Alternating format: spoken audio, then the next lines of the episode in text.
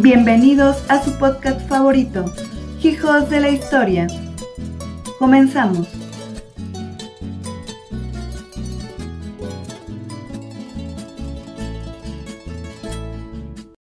Hola, hola, bienvenidos a otro capítulo de la historia. Hoy me encuentro con César. ¿Cómo estás, César? ¿Qué tal, Diana? Bien. ¿Tú? ¿Qué tal? Igual, muy bien. hoy vamos a hablar de un tema muy divertido, un poco controversial quizá, pero eh, no sé, creo que vale la pena. ¿Tú, ¿Tú cómo ves? Este, yo estoy muy emocionado porque es un tema que sí da, para mucho. Espero mantener la seriedad porque es un, tema que puede generar humor involuntario. sí, así es. Bueno, esta vez vamos a hablar acerca de la maravillosa Rosa de Guadalupe que nos ha regalado Televisa desde el 2008. Así es, este, aunque no, aunque no lo crean, pues es un programa súper exitoso. Eh, creo que prueba de ello es este, la longevidad que lleva, más de 20 años al aire. Así es, con nada más 14 temporadas y contando, ¿no? Incluso creo que lo pasan en un horario súper estelar. Y algo que pudiera parecer contradictorio con los programas de televisión actuales es que este programa creo que sí se está renovando eh, de acuerdo o conforme a las necesidades o las características sociales. Bueno, sí, como las temáticas sociales. Quizá eso lo hace diferente, pero el formato es un poco parecido como eh, no sé, a Mujer Casos de la Vida Real o, o tú te acuerdas de sí. cada quien su santo. Bueno, cada quien su santo creo que es una copia de, de La Rosa de Guadalupe, pero creo que sí, como que tienen este mismo formato. ¿O fue primero cada quien su santo? Ajá, fue antes. Pero bueno, a lo que me refiero es que son capítulos que no tienen como una continuidad, ¿no? Y creo que sí es importante esto que mencionas de que se adaptan a lo que está viviendo como la sociedad aunque también eso los hace un poco quizá insensible porque tocan temas como eh, variados, pero también como temas un poco más fuertes, ¿no? Son morbosos de algún modo, ¿no? Creo que toman de la sociedad o de la actualidad los temas que pueden generar cierto morbo y los representan en su, en su serial. ¿Tú, qué piensas acerca de eso? Pues creo que le sirve, le funciona para que pueda sobrevivir hasta, hasta el día de hoy, como ha sobrevivido a partir de la actualidad o de los temas actuales para poder representarlo. Sin embargo, creo que pues es parte de este mismo amarillismo y este morbo que le ha funcionado toda la vida a Televisa. Bueno, sí, sí, tiene un punto. Este, yo creo que sí es como un poco moralmente incorrecto. Este, pero pues sí, justo yo creo que es lo que los ha ayudado a, a sobrevivir. Pero pues hay muchas opiniones ahí encontradas, ¿no? O sea, también eh, uno creería que las personas eh, religiosas lo apoyan, pero han tenido como problemas reales, legales, por Em, estar como deformando esta religiosidad. Fíjate, no sabía que, había tenido problemas legales. A mí sí me parece que pues está dentro de una alguna laguna eh, legal, alguna ambigüedad respecto a la evangelización, porque sí evidentemente toca temas que debieran corresponder únicamente al interior eh, familiar o al interior individual de cada uno. Y siendo que tocan temas religiosos y son un tipo de propaganda o evangelio católico, pues sí creo que que tiene sentido lo que dices respecto a, que ha tenido problemas legales. Se quejan de que está como tergiversando la religión misma y, también tiene mucho sentido que justo sea la, Virgen de Guadalupe como el estandarte que utilizan, ¿no? Porque hay gente eh, que no es religiosa, pero que cree en la Virgen de Guadalupe. Bueno, creo que esto lo hacen precisamente para poder eh, capturar la atención del público. Sabemos que somos un país antes que católico guadalupano y pues eh, toman prestada la imagen de la Virgen para poder eh, llegar a una audiencia muy grande y al mismo tiempo pues poder representar eh, este arquetipo del, mexicano religioso o del mexicano que cree en, la Virgen de Guadalupe. Justamente, sí, y no sé, creo que también eh, es como importante decir que trata de representar a la sociedad mexicana, ¿no? Quizá media baja, eh, ¿Tú crees que sí lo logra? No creo que lo logre eh, como, como una manera de hacer una crítica social. Creo que más bien es una sátira, una sátira. En alguna ocasión leí eh, en la revista Nexos que era una sátira involuntaria. Es decir, existía como esta representación de la sociedad mexicana pero eh, los errores eh, de coherencia y la representación de los personajes como personas ignorantes, sobre todo, hace ver a la sociedad como se, como se le representa en la misma serie, es decir, una sociedad ignorante que a través de esta misma ignorancia recrea su realidad en, en el serial de la Rosa de Guadalupe. Sí creo que es graciosa eh, involuntariamente, pero no sé qué tanto, o sea, no, no me imagino a alguien en modo serio escribiendo un capítulo la verdad.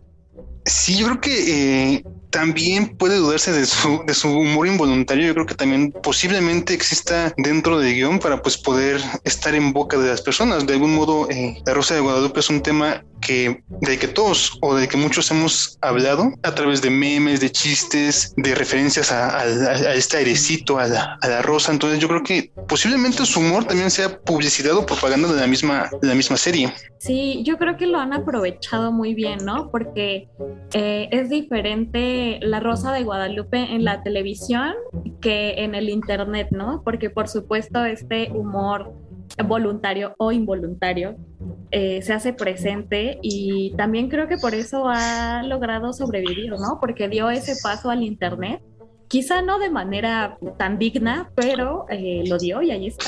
Sí, claro, esta intertextualidad de, la Rosa en los medios digitales, en las pláticas cotidianas y demás, yo creo que lo, lo hace eh, a partir de la necesidad de vigencia, ¿no? Es decir, eh, alguna vez escuché que la publicidad mala nunca no, no, existe, entonces pues eh, la publicidad que se hace en, modo de burda para la Rosa de Guadalupe, al final de cuentas pues es publicidad. Sí, es como importante, ¿no? dentro de la misma, pues sí, sátira, como aprovechar el alcance que le puede llegar a dar, ¿no?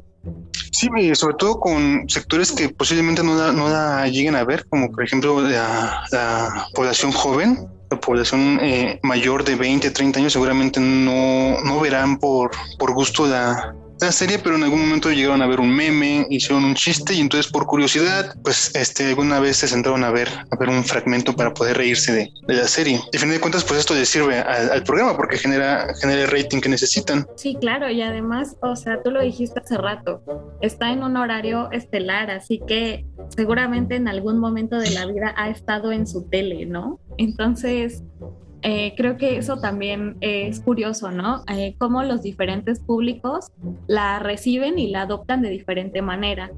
Quizá el público joven, eh, pues lo hace justo para divertirse, como un tema, no sé, no, no tan serio, mm, porque hay capítulos memorables.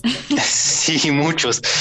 Pero, por ejemplo, la, la gente más adulta o, sea, sí lo toma en serio. Sobre todo la gente mayor de, no sé, 40, 50 años eh, y que son profundamente religiosos, creo que sí encuentran en la Rosa de Guadalupe un nicho para poder ver representada su, fe, su religión. Pero hablando de, los, de estos públicos que tú comentas, hay algo que a mí me llama mucho la atención y es que de acuerdo a algunos estudios de estos que miden ratings y audiencias, es un programa que ven mayoritariamente los niños menores. ¿Tú qué opinas de que sean los niños quienes sean el mayor público de esta serie? Ay, pues no sé si esté muy bien, porque según yo el programa está clasificado como B15, entonces no deberían verlo los niños, pero en otras, no sé, o sea, pensándolo bien, no creo que los niños vean mucha tele actualmente. Eh, entonces, no, no sé qué pensar al respecto, no sé cómo en qué se basaron en ese estudio, porque, no sé, está dudoso, ¿no? Sí, es dudoso, pero yo creo que eh, puede también eh, este, presentarnos una problemática de la sociedad, de la forma en que se está educando a los niños menores, ya que pues es una serie que hace apología de la religión católica y entonces un niño menor no sé cómo puede interpretar estos simbolismos hacia la Virgen de Guadalupe, hacia la religión, hacia estas fórmulas mágicas que utilizan a través de, del viento y la rosa. Entonces yo creo que pudiera ser una situación que pueda generar problemas para la educación infantil y pues también habrá que ver si, si estos estudios son confiables o son reales. Ajá, en, o sea, en el caso hipotético de que fueran verdaderos, sí está muy terrible, pero creo que más que por la, no sé, por el programa en sí, por el tipo de enseñanzas, ¿no? Como moralejas que hay al respecto, que son súper conservadoras claramente, porque sí está como muy relacionado con la religión. Entonces, quizá no sea la mejor manera de justo educar a los niños, pero te repito que yo creo que no, o sea, veo muy difícil que un niño se ponga a ver la Rosa de Guadalupe.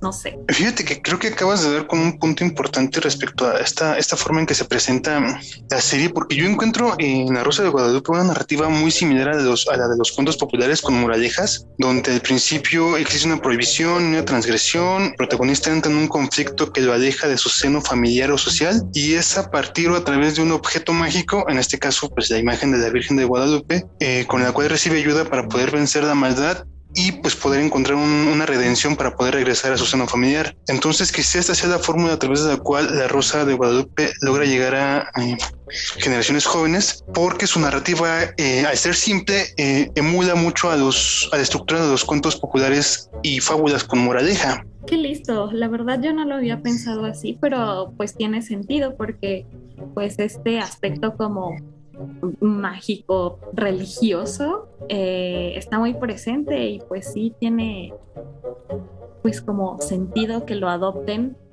como si fuera pues justamente un cuento. Y a mí me llama mucho, me llama mucho la atención este tipo de programas que pues este ya son viejos, pero que siguen como que una estructura similar a la que tú comentabas en Mujer Casos de la Vida Real. Era un programa que también considero que era muy exitoso. Mi, mi familia, sobre todo las mujeres de mi familia la veían. Entonces eh, no, no logro entender cómo pasamos de Mujer Casos de la Vida Real, que era un programa que tocaba temas eh, mucho más complejos, a La Rosa de Guadalupe, que pues aunque no se quiere aceptar, pues es un, una producción muy chafa por decirlo de algún modo, muy simple, mm, con muy malas actuaciones. Creo que se reconoce más a la Rosa de Guadalupe por la deficiencia en, cuanto a sus a su calidad. Entonces, ¿tú por qué crees que pues haya prevalecido este la Rosa de Guadalupe sobre, por ejemplo, Mujer Casos de la Vida Real y demás programas que eran más, más complejos y más completos? Pues fíjate que yo creo que ha mutado en muchas cosas eh, este clásico de Mujer Casos de la Vida Real. Y eh, hay como contenido muy similar, ¿no? Por ejemplo, este programa de lo que callamos las mujeres y... Oh, también. Este, ay, no recuerdo, ah, hay uno parecido, pero no, no lo recuerdo ahora. Pero el punto es que, o sea, se ha transformado en otro tipo de programas y siento que La Rosa de Guadalupe como que tomó lo mejor eh, hablando en cuestión de qué es lo que vende para seguir sobreviviendo, ¿no? Eh, por ejemplo, en Mujer Casos de la Vida Real, creo que lo que le daba como ese, esa seriedad era que la gente mandaba como tal, ¿no? Eh, sus historias, que pues, algunas supongo que eran reales, otras quizá no, pero el punto es que ese, esa dinámica como con el público lo hacía que fuera serio, ¿no? A pesar de que obviamente también las actuaciones eran súper dramáticas y los hechos eran como quizá contradictorios, pero ahí estaba, ¿no?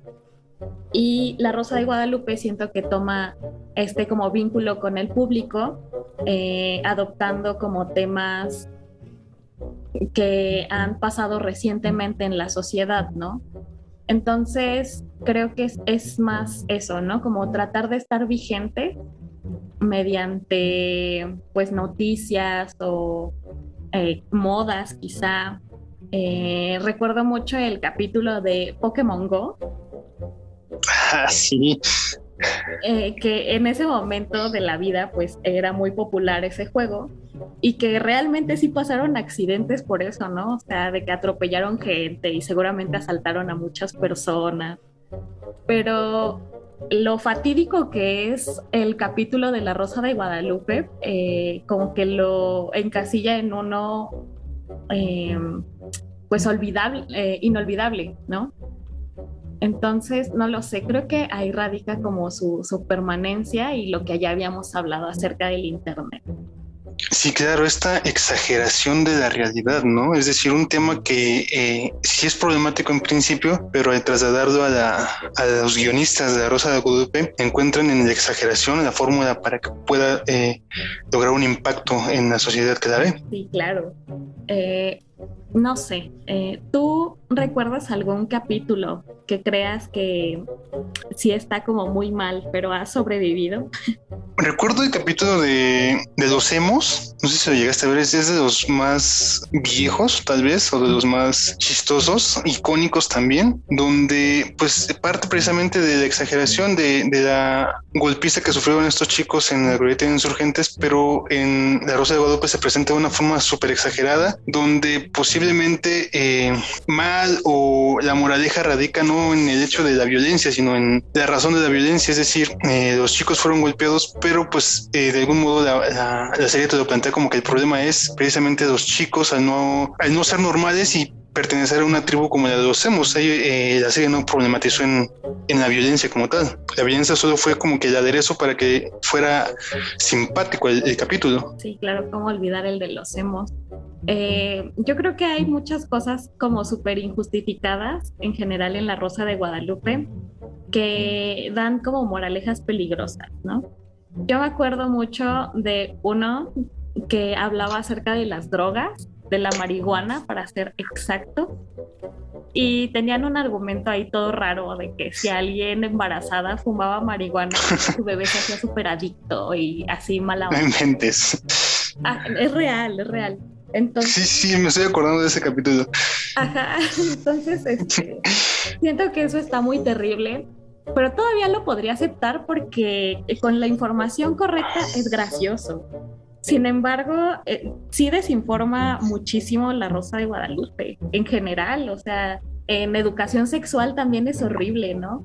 Yo jamás, jamás he visto uno donde la opción sea el aborto, ¿no? Por ejemplo, siempre como que apelan a que es mejor tener como a los bebés, como tratando de educar a la población eh, entonces, pues no sé, quizá en ciertos sectores esté peligroso, pero eh, creo que es como la totalidad de lo que también significa la televisión mexicana, ¿no?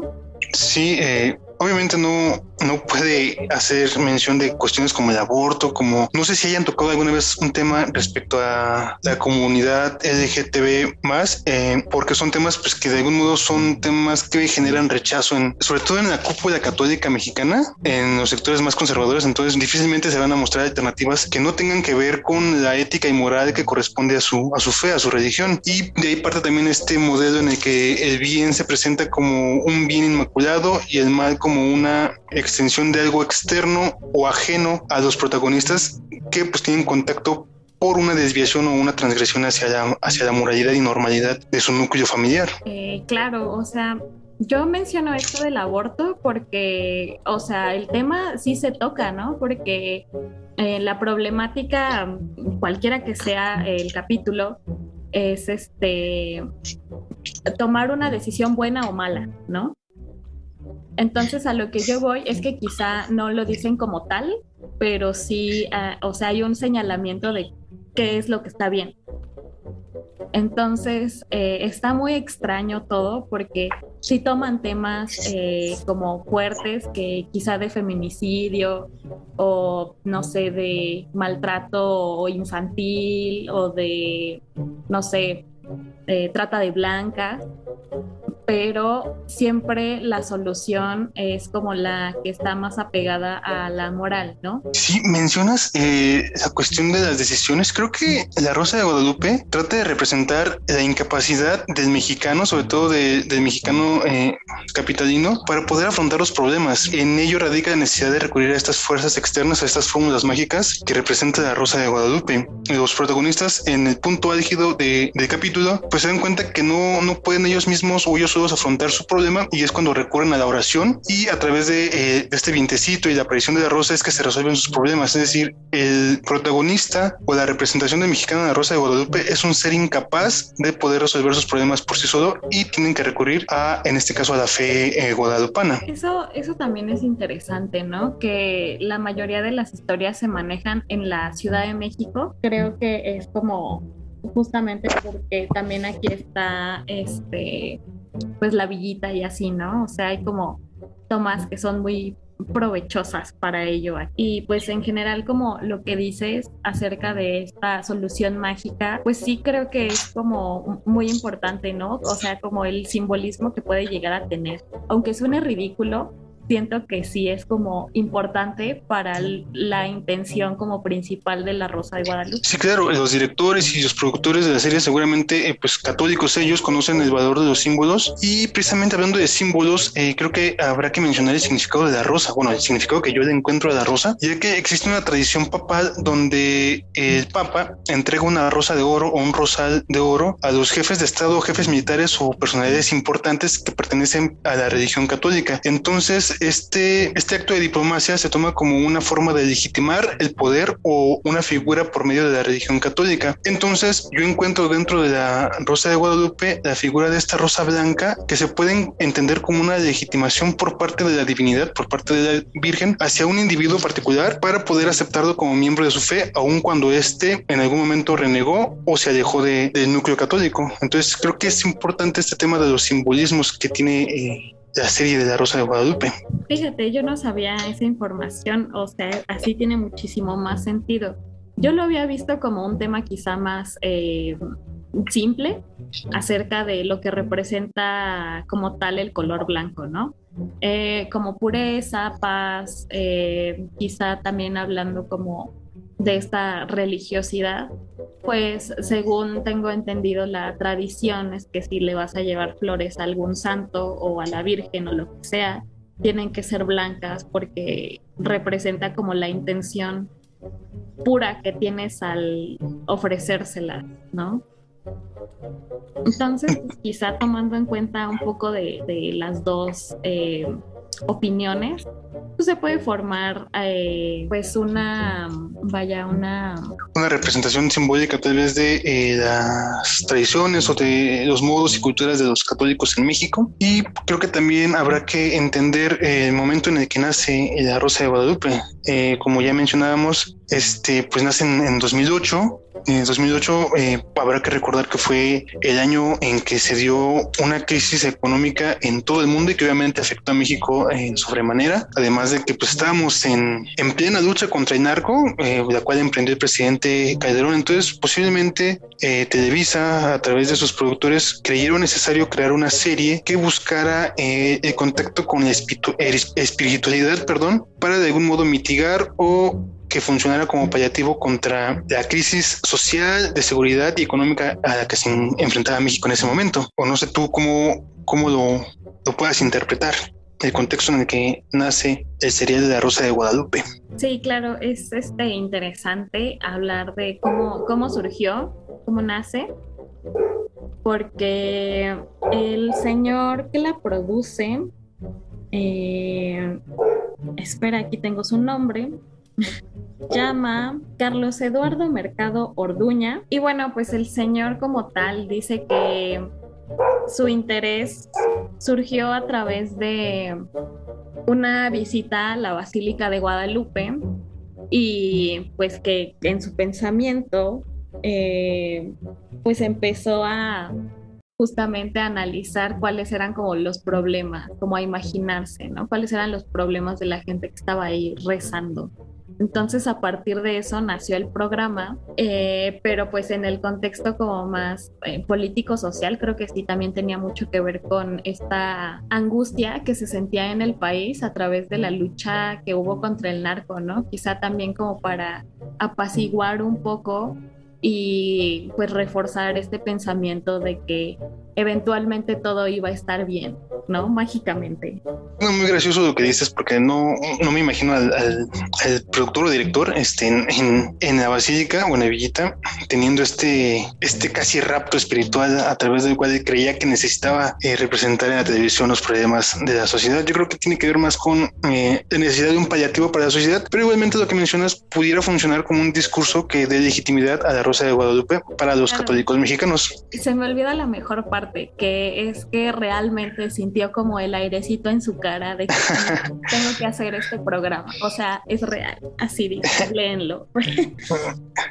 Entonces el aire es de inspiración real, basado en hechos reales. Ajá, literalmente. Entonces, pues no sé, todo, todo está muy extraño, pero sin duda es como una representación eh, de lo que ha logrado o en lo que se ha transformado la televisión mexicana. Sí, claro, creo que eh, si Televisa y en general la televisión mexicana recién ha entendido su fracaso en cuanto a la renovación de telenovelas, creo que ha entendido cómo renovar un programa a partir de los temas actuales de sociedad y cultura. Y pues La Rosa de Guadalupe es el mejor ejemplo de ello, de renovación en la televisión. Sí, claro, porque, o sea, sigue siendo como muy importante. O sea, actualmente se están grabando este, más episodios, ¿no? Eh, es la temporada 14, la segunda parte de la temporada 14, entonces sin duda pues ha tenido mucho éxito y creo que es un tema para reflexionar acerca de qué tan buena o mala es la televisión mexicana y por qué, ¿no? También, quién la consume. Pero bueno, pues con esto ya vamos cerrando.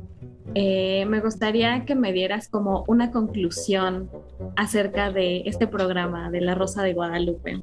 ¿Qué crees que signifique eh, en la sociedad? Pues creo que, eh, como mencionamos antes, es una representación de los estereotipos, pero sobre todo de los estereotipos de pobreza, riqueza y sobre todo de la ignorancia de la mayoría de la población mexicana. Y yo concuerdo con esa conclusión, creo que es Em, trata de representar de una manera muy burda los acontecimientos sociales y que se alimenta sin duda alguna de el morbo que generan como las noticias eh, normales, ¿no?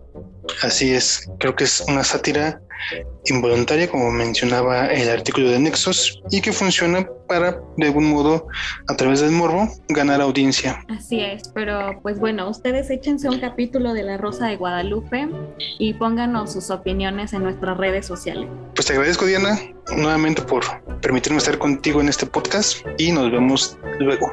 Gracias. Bye. Bye.